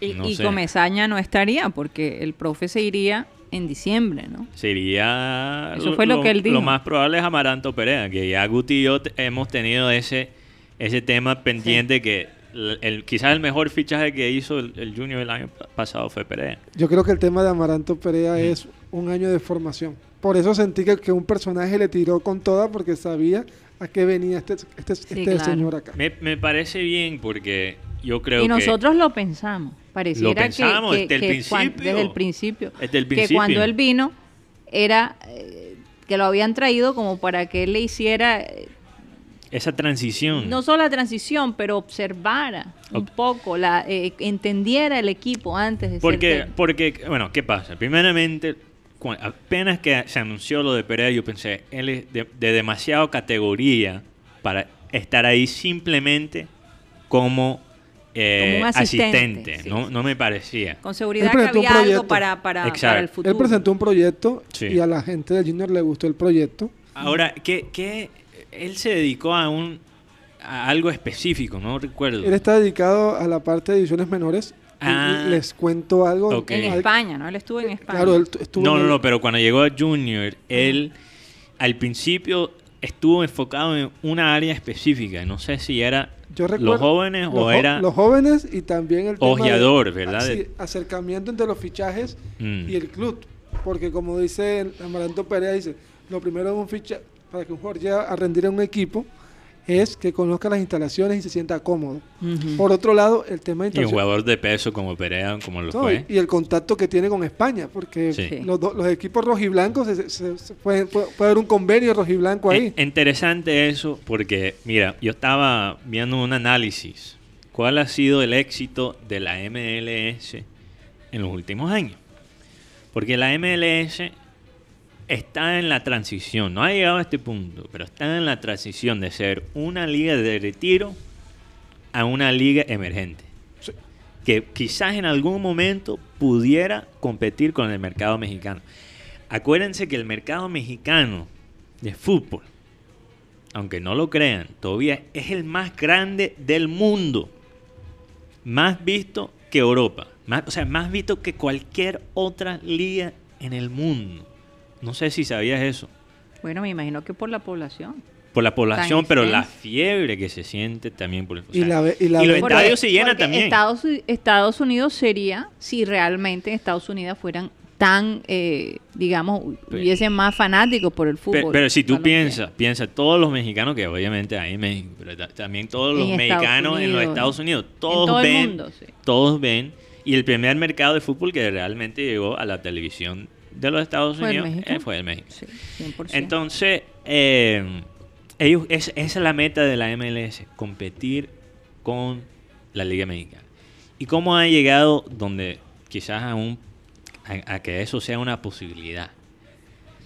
Ellos se han enfocado en, todos los equipos básicamente se han puesto de acuerdo y se han enfocado en usar la planta para jugadores que les van a rendir eh, por el precio y por los sueldos.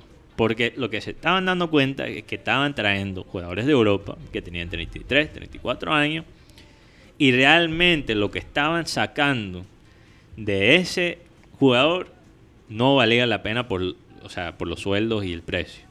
Entonces, ¿qué pasa? Si tú mira, At- Atlanta United compra un jugador, Miguel Almirón, Sí. que muchos me, me imagino que lo conocen por, eh, eh, por su eh, papel en, en- en la selección paraguaya. Y jugador de Newcastle ahora. Pero ¿cómo llega Miguel Almirón a Newcastle? Él fue comprado por la Atlanta United de Lanús, Lanús, Lanús. en Argentina. O sea, un club, Lanús en- eh, tampoco es un club grande en Argentina. La NUT está entre los 10. Está, sí, está como, es un, es un equipo de media tabla prácticamente en Argentina. Lo compran, él explota, ¿ok? Eh, se nota su talento. Básicamente buscan ese, ese diamante, ese tesoro que estaba escondido y después lo venden. Lo compraron por 8 millones de dólares y lo vendieron en 25 millones de euros a los Estados Unidos.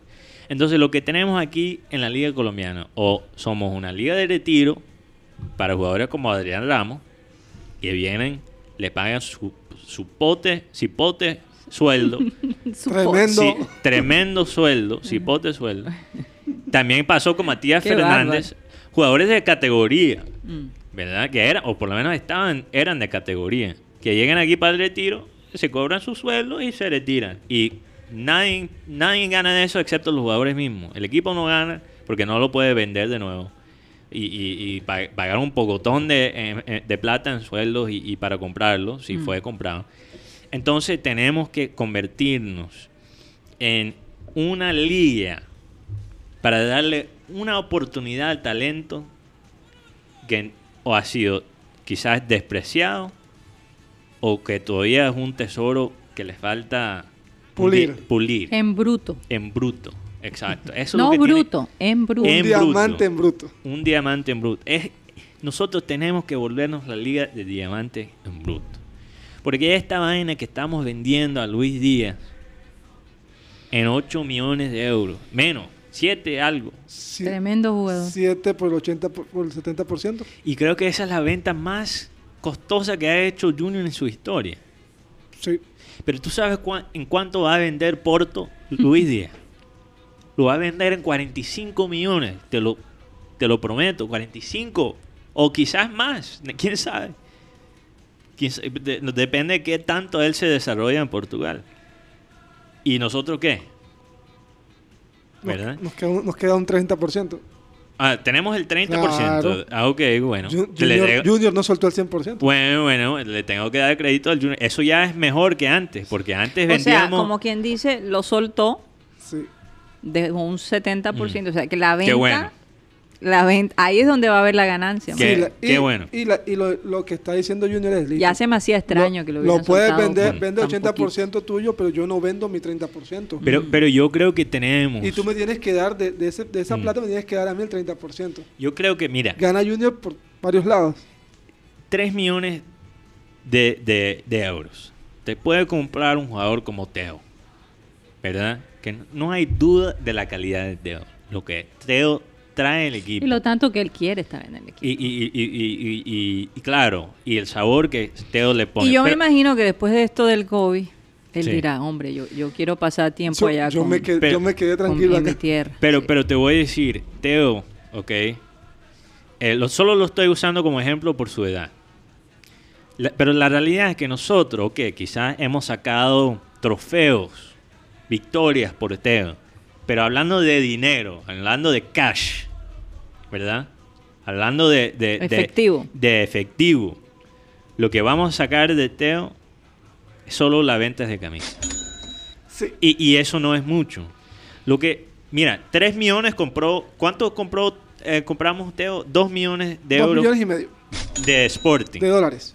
dólares, Sí. del Sporting de Portugal. Sí, claro. 2 millones, 3 millones de dólares nos podría comprar quizás un talento que está llegando a, su- a sus mejores años, pero quizás en Argentina, o sea, necesita una segunda oportunidad. Eso me parece una mejor inversión que un jugador de 34 años. Yo creo que en es- yo creo que cuando Mm. se hizo la inversión de Teo y Chará, se pensó mucho más en sacar dinero de Chará que de Teo Bueno, como bueno tal. lo, lo bueno es que Teo, ok, yo creo que Chara es exactamente de lo que estoy hablando, porque lo compramos, ok, en 4 millones de Monterrey. ¿Dónde estaba? En Monterrey. en Monterrey, México. Tenía apenas 26 años. Lo vendieron en... Y, y- y lo vendimos por ca- casi el mismo precio que lo compramos. Entonces, ni siquiera... por seis. 6. Sí, seis. Yo pensé y que seis- era 5. No, cuatro y medio Mm. costó, pero lo, vendi- lo vendieron en seis. Había que vender a, a, a Chará en 10. O que se quedara acá. Es que yo creo que el tema Chará, hubo, para mí hubo un momento donde Chará, como que todo el mundo pensaba que Chará iba para 10 millones, pero Chará tuvo un, de- un, una- una de- un- un bajón futbolístico. ¿Y qué, ¿Y qué mata a Chará? Pero no Que se había notado todavía el bajón en el, futbolístico. no llevarlo al mundial. La verdad, para Chará eso fue un golpe Muy muy, duro. Eh, y eso hubiera sido un negociazo para nosotros porque por cada minuto que juega un mundial su, su precio sube. Nosotros, ganamos plata en ese mundial del 2018 con un personaje Bueno, que no jugó. no, el Junior. El Junior. Oye, pero, pero nos hemos El Mudo desviado. Rodríguez. Nos hemos desviado completamente. Regresando a James. Regresando, porque, uf, empezamos a hablar de Junior, fíjate. Hacía falta. ¿sí? Hacía falta, hacía falta. Casi no hablamos de Junior. Y a- alguna- Oye, pero ahora que dices a James Ajá. y que de todos modos la liga inglesa regresa, Liverpool juega el sábado, el domingo, perdón. No, Eh, juega primero miércoles. Mañana. No, no, no, él jugó el domingo, el Día del Padre. James jugó. Oh, que jugó, sí, el domingo pasado, sí. La pre- la pre- sí, el Liverpool juega contra Everton, Empata 0 a 0. empata 0 a 0 y bueno, El se, se partido- extiende la cosa. El partido más visto en la historia de la Premier League. Imagínate. Sí, se- se- se hizo Y, lo que yo digo es que ¿cómo se sintieron ustedes?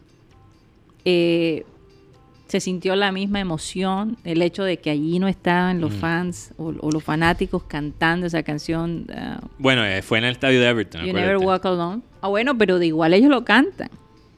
Si hubiesen estado en Eh, o Everton, sea, los todavía fanáticos los fanáticos del sí lo Liverpool- cantan Sí, para, lo cantan. para Claro lo enojar a, los a fanáticos de Everton. Sí. Pues, Claro que sí. ¿verdad? Entonces, eh, eh, fue un poco extraño, sin embargo, sin embargo, se sentía todavía esa energía positiva de Klopp y de, de su gente. Bueno, lo que está haciendo Liverpool para prepararse mañana, que Mm. mañana es el primer partido en Anfield, eh, básicamente tú, eh, trabajaron con uno de los clubes de fanáticos. Que, Ujú. Tú sabes que eso es algo que me gustaría un poquito más en Barranquilla, que el, que el club, que el Junior, Formalizara, Formalizara la- las- las barras. las barras y, y- y tuviera más relaciones con los grupos de los fanáticos, porque eso, eso le da importancia a los fanáticos. Pero eso Pero es otro eso, tema. Si, si todavía ni siquiera tenemos museo. Bueno, eso, Empezando eso por ahí. también. Pero, pero mira, eh, tener relaciones formales con los grupos de fanáticos, con las barras, es mucho más fácil que tener un museo. Tal vez, tal vez, ahora, en- con esta necesidad que hay, esta ausencia de los fanáticos, van a mirar un poquito más hacia esa idea. Oye, tenemos que hablar con Joan, porque a, a mí me gustaría hacer un grupo de fanáticos, eh, un club de fanáticos de Junior, pero como usando el modelo que se usa en Europa. Para, para que, o sea, no solo sea un grupo de, de fanáticos, pero de verdad sea alguien que vela por los intereses de los fanáticos. Eh, bueno, pero regresemos bueno, a lo que, a, a lo pero, que está haciendo pero Liverpool eso, con eso conecta, eh, eh, esto conecta. Entonces ellos trabajaron con uno de los con uno de los clubes de fanáticos para armar el escenario Mm. En el, en el estadio. Entonces, Wow. aunque no estén los fanáticos en Anfield, mañana vas a ver un poquito de ese ambiente. de ese ambiente, porque van a tener más Pero hablando, pero hablando del Mm. partido del domingo, ¿verdad? El, y, y los partidos que hemos visto en general, sí han hecho buen trabajo en recrear un poquito el sonido del estadio. Eso sí. En los primeros, primeros partidos que hubo en Alemania, en donde no había ningún sonido de los fanáticos, eh, y, y- y a pesar que ese son es artificial hasta cierto sentido, eh, era, era como si fuera una práctica. Entonces yo creo que y, y acuérdense, yo, yo pensé que la gente se iba a acostumbrar a esto, porque igual como se usa el aplauso o la risa artificial en diferentes programas ¿no? de televisión, Sí. también la gente se iba a acostumbrar a eso y lo han hecho. Y la- ha, ha habido interacción un poco de, la- de los fanáticos en Zoom viendo y viendo Ajá. las reacciones de los fanáticos de esa forma Sí. que ha ayudado. Sí. No es lo mismo, no es lo mismo porque precisamente esa guerra de canciones o guerra de palabras y canciones que normalmente hay No, en no un es. derby, en un derby como este derby tan clásico de Everton Liverpool, ¿verdad? No hubo, pero pero de todos modos se ha mantenido hasta cierto punto, ¿no? Sí. Sí, la A gente través de de todos modos herramientas. eh, Me gustó- fue un fin de semana de mucho fútbol. La, la mejor presentación que vi fue eh, de la Copa Italia. Me encantó lo que hicieron con los tifos Mm. digitales. Sí, sí, sí. Eso Sí. fue increíble. Eso le, fue le dio increíble. un toque. Porque Fíjate. aunque se sienten los sonidos de los fanáticos, Mm. duele ver los eh, eh, las sillas vacías. Sí. Duele. Duele. Para mí duele. Entonces, por lo menos Pero yo creo que eso es al principio. Nos vamos a ir acostumbrando un- desafortunadamente un poco. ¿no? A mí me gustó mucho la que hicieron en Turquía, que fue con, Turquía. con Dummies. Llenaron todo el estadio con las imágenes de los hinchas del equipo Sí, turco. sí, Súper chévere. eso. He Sí, visto se veía eso. un poco extraño, pero... Sí, uno, uno- uno se ponía a mirar así como que... y- Mm. y ese No, poco- ¿y, y dónde fue que eh, fue en, en Corea que pusieron las mujeres esta? Ah, sí, eso fue F- FC Seoul, de la capital de, de Corea, que, que puso sí y, fue. y fue sancionado. Entonces, bueno, eso... Para no. Colombia, bueno... le- le ¿Qué fue- se va a hacer, Guti? Fue una ¿Qué se- buena temporada en el fútbol con los jugadores colombianos. Le fue muy Mm. bien a, a Dubán Zapata. la Dos verdad. goles contra Atalanta. Muri- con, con Atalanta, no contra. Oh, perdón, perdóname. Con Atalanta. Muriel jugó unos minutos. Santiago Arias jugó. James jugó. Muri- Muriel no tuvo un gol también. No, no, no, tuvo no, gol. no, no. No tuvo gol. Y David Ospina, que, que hablábamos de que era solamente el co- Copa, pues desde que llegó el, ten- el técnico Gatuso, Ha lo- titular del equipo. Oye, vi, fue un poquito polémico porque hay esta presentadora de, eh, de fútbol, Fiorina, eh, algo, Fiorina Messina, algo así. Ella es fanática de Nápoles, pero parece que ella es ítalo-colombiana. Ajá, qué interesante. ¿Y ella estaba transmitiendo? No, no, no, ella, ella es como, eh, es uno, uno de los, esos influencers. en- ella eh, creo que empezó en, en eh, ¿cómo se llama? Hermano mayor, ¿cómo se llama aquí? Gran hermano. Grande hermano, Gran hermano. gran hermano, que en Ital- Italia se llama Grande Fratello, algo así.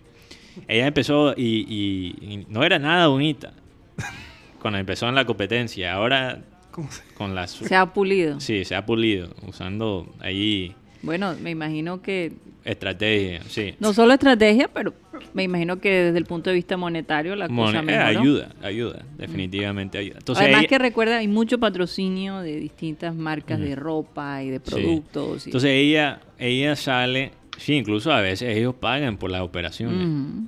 La- También. las agencias de, mo- de, eh, modelaje pagan por las operaciones muchas veces. Pero bueno, de todos modos, eh, ella De es... todo modo, yo creo que lo que estaba diciendo Mateo es Ah. que en Italia, en, en Inglaterra, en Alemania, han puesto muy buen ejemplo de cómo, cómo hacer los eventos, cómo hacer y tratar de mantener hasta cierto punto el espectáculo. Eso en contraste, y si lo miramos en- con el contraste de lo que han hecho en Serbia, ¿verdad? Donde la gente estaba yendo al estadio, todavía los fanáticos están yendo al estadio sin máscara, Qué sin nada de protección, ningún bioseguridad. Y, y qué coincidencia también que Novak Djokovic, con lo que él es hizo, serbo. ¿no? Eh, con el, eh, su torneo de tenis, básicamente que él es también serbo, hizo lo mismo. Yo pensé incluso que ese video era viejo. No lo podía creer que la gente estuviera allí como sin nada, sin protección, sin ningún tipo de, de seguridad. Es que, es que Djokovic en esto también, él tuvo la oportunidad de demostrar cómo hacer un evento bien manejado. Él podía haber mostrado que el tenis, precisamente lo que venimos hablando con Juancho, que el tenis es un deporte que por su na- naturaleza es un deporte que podría regresar Ujú. con mucho menos complicaciones que eh, los deportes donde hay contacto. Pero en vez de implementar, primeramente, modelar como el jugador número uno del mundo, que es también presidente de la Asociación de los Jugadores ¿no? Imagínate Profesionales, toda la responsabilidad que tiene. eh, eh, eh, él, en vez de modelar lo que se podría hacer en el evento de bioseguridad, él criticó al US Open y diciendo que las medidas que el US Open va a tomar para tratar de seguir con el US Open en las fechas programadas originalmente, que es agosto, eran medidas exageradas.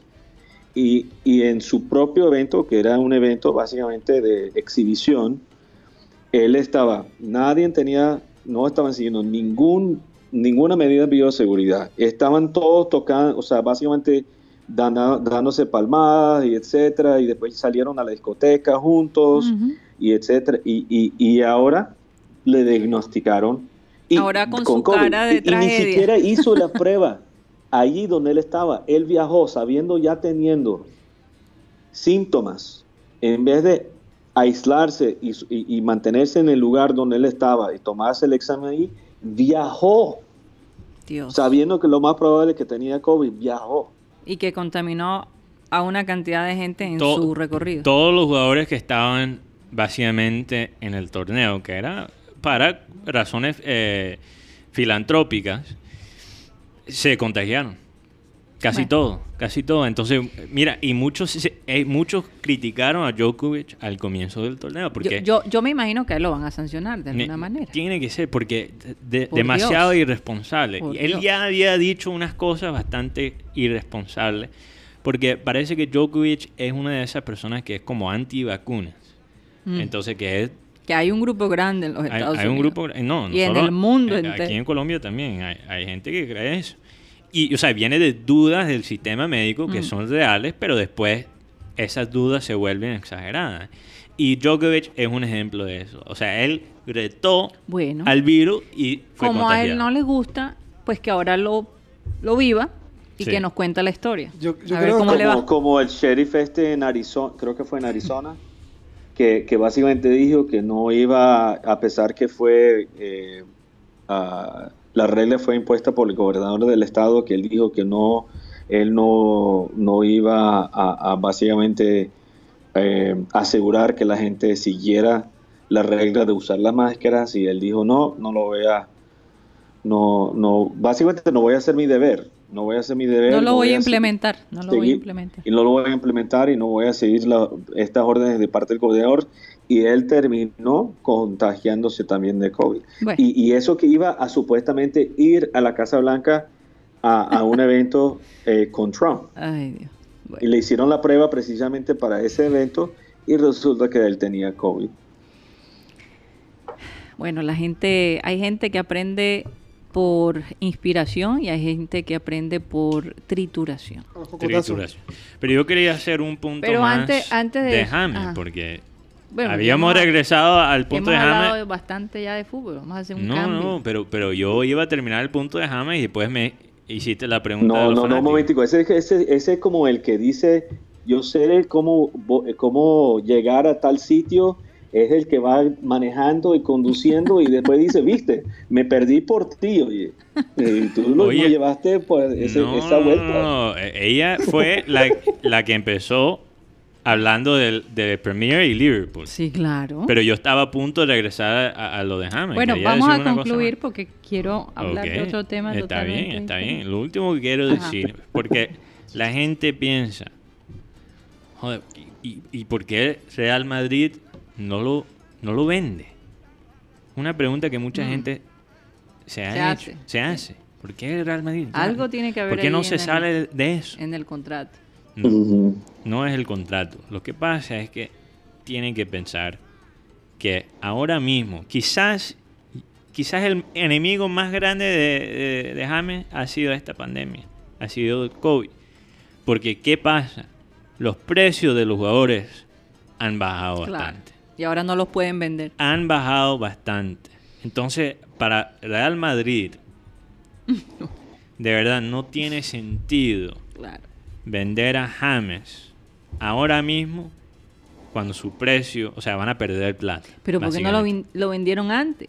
Porque esto viene desde el año pasado. Bueno, es que él quizás se hubiera ido al Bayern, pero él dijo que quería pelear su puesto en Real Madrid. Entonces, también por ser terco está en la posición donde está ahora. Y estaría jugando en no el es Bayern solamente ahora. por ser terco, porque yo te voy a decir una cosa. Mm. Viéndole jugar este fin de semana, eh, estoy de acuerdo con lo que ustedes han dicho sobre el rendimiento de James, pero te- yo le vi realmente iniciar unas jugadas y sus propios compañeros no le hacen el 2. Yo- no le hacen el 2. Yo, yo estoy de acuerdo contigo. Siri, y, y yo creo, estoy más convencido ahora que antes, y lo último que voy a decir de- sobre este tema, que la razón que James fue, vamos, a- vamos a ser claros, Zidane más que todo representa la voluntad de los jugadores. Entonces, si James fue básicamente apartado de este equipo, es porque tuvo un problema con el liderazgo del equipo. Yo creo que él se trató de poner al mismo nivel que Ramos, que Ronaldo en ese entonces, de, que estos grandes jugadores, y ta, lo sacaron. Y se nota todavía, como dice Cyril, que ni siquiera jugadores como Benzema y todo eso todavía no quieren jugar. No le respetan. No le respetan, como, quizá como persona. Entonces yo creo que son, más que fútbol fue por razones personales.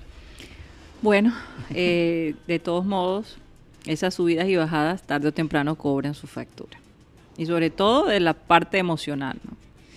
Bueno, cambiando un poco de tema, yo sé que Yeyito andaba pidiendo ahí algún pase. Vamos a, a- a dejarlo que me haga la pregunta. ¿Qué, qué es Yeyito? Tía Cari, me gustaría saber cómo la comunidad robótica vamos a ayudar con el tema de los aeropuertos. Muy buena pregunta. Bueno, fíjate, leyendo esta información eh, de uno de los portales de Estados Unidos, eh, se estaban imaginando cómo podrían ser los aeropuertos por allá, por el 2022, que nos parece lejos, pero son solo dos añitos. Y ellos narraron de la siguiente manera. Esta podría posiblemente ser su experiencia. En Estados Unidos o en Europa. Usted llega de, de, su vuelo, de haber seguramente pasado por una serie de procesos antes de llegar allí y antes de montarse al avión. Usted llega, los robots le dan la bienvenida, te toman la temperatura y después te conducen a un cubículo donde te entregan un aparatico que es como esos aparaticos que usan cuando están midiendo el nivel de alcohol en tu, en tu sangre, que usan los policías. Eh, usted tose, este aparato aparentemente va con las partículas a poder determinar si en esas partículas se detecta el COVID. Es, eh, lo meten en un, lo describen como en un gran microondas hagan de cuenta un horno microondas, ahí lo meten 30 segundos y entonces le aparece la luz verde o la luz roja. Imagínense si a ustedes les sale luz roja, ¿cómo será eso? No lo puedo ni imaginar. Pero si sale luz verde, mm. básicamente ese es su sello para poder entrar al país donde va a ir y disfrutar de, de su estancia. Eso me imagino que además de las otras cosas que hay que hacer con, la parte de la seguridad, que yo me imagino que ahora van a tener que condensar todo, porque las personas no se pueden quitar los zapatos y ponerlos en un contenedor. Imagínate si estamos peleando cada vez que entramos a la casa, que no se quiten los zapatos, que hay que echarle el... el, el, hay, gente que lo hace... El desinfectante. lo hace de una manera compulsiva o los meterán en unas bolsas especiales. No sé cómo se va a manejar eso. Pero la pregunta mía, viendo toda esta tecnología, esta posible tecnología que parece hasta de ficción, porque pensar en tener uno de esos aparaticos que sea tan sencillo que nada más tú tosas, mm. lo puedan y, pueda determinar en 30 segundos si tú tienes el virus o no, o eres portador y ni siquiera lo sabes. Eh, es medio fantasioso, pero la tecnología podría ir hacia allá. Y, y, lo mismo lo de o sea, suena fantasioso. Suena fantasioso, pero se está, se está ideando este tipo de, de instrumentos. Si lo dice la BBC, que no es cualquier cosa. No es cualquier cosa. Bueno, no, era, mm. era un era CNN, no ah, fue la BBC. Sí. Ah, pero esto, es, esto es básicamente una especulación, ¿no? Es una especulación, pero eso es más o menos lo que nos espera. Viajar por estos días era un poquito engorroso porque te hacían quitar los zapatos, la chaqueta, ponga el, computador, si tenían los líquidos que era más de las onzas que se necesitaba, entonces te hacían botar todo eso. O sea, era todo un proceso. Ahora imaginar por todo lo que te toca pasar, porque hasta también te revisan si tienes cuánto estás de oxígeno, en fin, te van a revisar absolutamente todo. Y, me imagino las cámaras de para desinfectarte y toda la cosa. Yo digo, ¿cómo, cómo tendrá uno que viajar?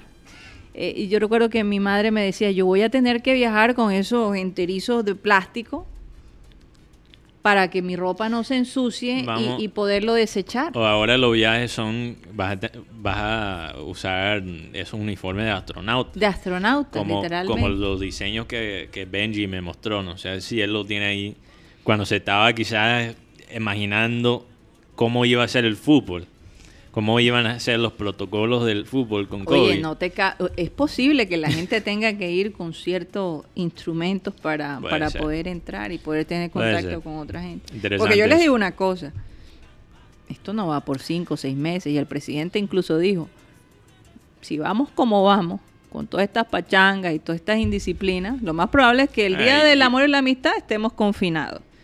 Halloween para los que celebran Halloween también. Y la Navidad ni se diga. y ahí sí que va a ser doloroso. Porque no, uno no va a poder estar con su familia en un momento tan especial como es el fin de año y la Navidad. Entonces, si seguimos nosotros en esa misma tono y no le damos la importancia como no se la están dando la gente en los Estados Unidos, que es un verdadero caos. No, qué, suerte, porque quedé eh, picado con carnavales, pero como va la cosa. No, yo dudo que haya carnaval. Como están las cosas ahora, carnaval lo veo chimbo. Será un carnaval virtual, pero ni, ni eso. Ni eso podemos hacer. Muchas cosas se pueden replicar digitalmente, pero, pero no todo, no todo. en todo. caso, en todo caso, simplemente decirle a la gente que mm. nos escuche que fríe, que tomen esta. Como diría mi padre, esta vaina en serio. Esto no es un juego, esto, esto es algo que, que- que hay que tomar de una manera a conciencia. Una Eh, pregunta. te tengo Y no una- dejarnos atrapar tampoco de esas trampas comerciales que aparecen por allí. Una última pregunta. Yo escuché, no sé qué tan verdad es esto. Esto creo que fue pura especulación, entonces no la quiero tirar como dato. Pero yo escuché la posibilidad de quizás que en, las- en las- en las tarjetas de, de identificación o en los pasaportes, que digan ahora si tú tienes COVID o no tienes Claro, COVID. con seguridad que va a ser así.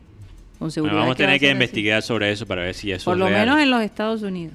para ver si eso es una posibilidad. Entonces, básicamente tú, vamos a separar a la gente en aquí COVID. hasta me daría miedo porque Mm. con tanto chanchullo que hay, pueden Ahora, aparecer que les dio COVID y nunca les una- dio COVID. Yo, yo dudo que sea en Estados Unidos. Yo creo que es más posible fuera de Estados Unidos porque la, Sí, la- en Europa, la por ejemplo. constitución y las reglas de privacidad eh, médicas eh, en este momento no, no permitiría Ahora, realmente que haya un pasaporte, digamos, médico. Bueno, No, lo, eh. han, lo han sugerido. Yo creo que ten- tendrían que considerarlo. Cyril, porque- Bueno, bueno, pero, una manera pero de- de- Cyril, de- de- sería como, por ejemplo, lo que dice en tu tarjeta de identificación si eres donador de sangre o no, Exacto, o de órganos. o de órganos. No, pero ¿no? tú decides, tú decides si O tu tú tipo quieres de- poner de eso en, tu, en licencia Sí. o no. Eh, ok. Eso es opcional, esa es la verdad. Bueno, bueno, lo que, lo que pueden hacer es que, ok, hay ciertos beneficios para la gente que sí tiene en su tarjeta.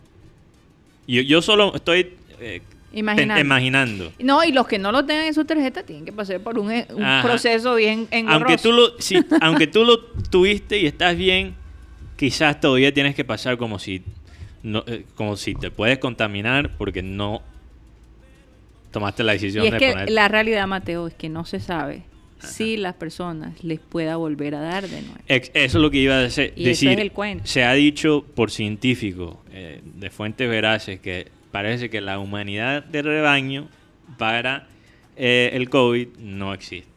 Para este tipo de virus en general no existe. En- no se ha comprobado que existe para el 19. Entonces, tú lo tú lo, si tú lo tienes, quizás en algún momento se te da de nuevo. O una versión del virus de nuevo. Pero no será tan sabe. fuerte como la primera, quién sabe. Sí. Bueno, se nos acabó el tiempo, aunque no lo crean. Yo no lo Eh, creo, no lo creo. Son las eh, 3 y 7 minutos, nos tenemos que despedir. Gracias por estar con nosotros como siempre. Espero que este fin de semana hayan descansado los que descansaron Mm, y los que se portaron mal, que piensen y mediten lo que les queda de la semana para el fin de semana que viene, porque van a estar muy pendientes sobre esta fiesta de la Virgen del Carmen, que para mucha gente pues también es síntoma de parranda y una serie de cosas que no veo la relación. No, no veo la relación. Bueno, eh, gracias Cyril Gaidos por estar con nosotros el día de hoy. Absolutamente. Mi placer. Casi no te veo, Cyril, casi no te No me ves, no me ves. No, no, no, claro, con ese sombrero imposible no verte. Bueno, eh, y, y gracias a los oyentes por, por estar con nosotros, por el apoyo. Vamos a pedirle, como siempre, a nuestro querido Abel González que por favor despida el programa. Esta, este versículo bíblico que me parece muy oportuno a propósito de lo que estoy hablando. Dice, Dios dice en la Biblia, cuando llegó el momento de mostrarles mi bondad, fui bondadoso, fui bondadoso con ustedes. Cuando necesitaron este, salvación, yo les di libertad. Escuchen, ese momento oportuno ha llegado. Hoy es el día en que Dios puede salvarnos. Es un versículo bien complejo. Hoy dice el versículo, hoy, no mañana, hoy. Y mañana cuando leas esto dirá hoy otra vez. Hoy es la oportunidad para salvarnos. ¿Cuántos, ¿Cuántas tentaciones no abren el catálogo de opciones a que tiene derecho alguien que como nosotros vivimos en una ciudad cuyo carnaval es uno de los más abiertos del mundo? la chorrera de turistas que han llegado buscando todo tipo de sensación, pues también han llegado un buen contingente de, de gays que ven en el carnaval la oportunidad de meterse en un viaje increíble. Entonces estos gays, estos gays, perdón, siempre recordaré que en Estados Unidos uno le dice gays a los jóvenes. Y un día llegué a una vaina de, de- de tecnología y, y- y entonces yo saludé, hi gays. Ay, me miraron nomás. ¿Qué qué cara? Hay que decir hi guys, que es el- la expresión para Hi, saludar a los hi guys. Y yo le dije, hi gay. Mierda, dicen, eran tres morenos, me miraron más maluco que el carajo. Bueno, de todas maneras, hoy y siempre hoy será oportuno pedirle a Dios para que nos salve. Se, se aproximan horas desbaratadas. Señoras y señores. A rumbear, a rumbear, que el mundo se va a acabar. Muy bonito. Le, le entró el mensaje por una oreja y salió por la otra. Se, se nos acabó el time, se nos acabó el time, se nos acabó el time, se nos acabó el time.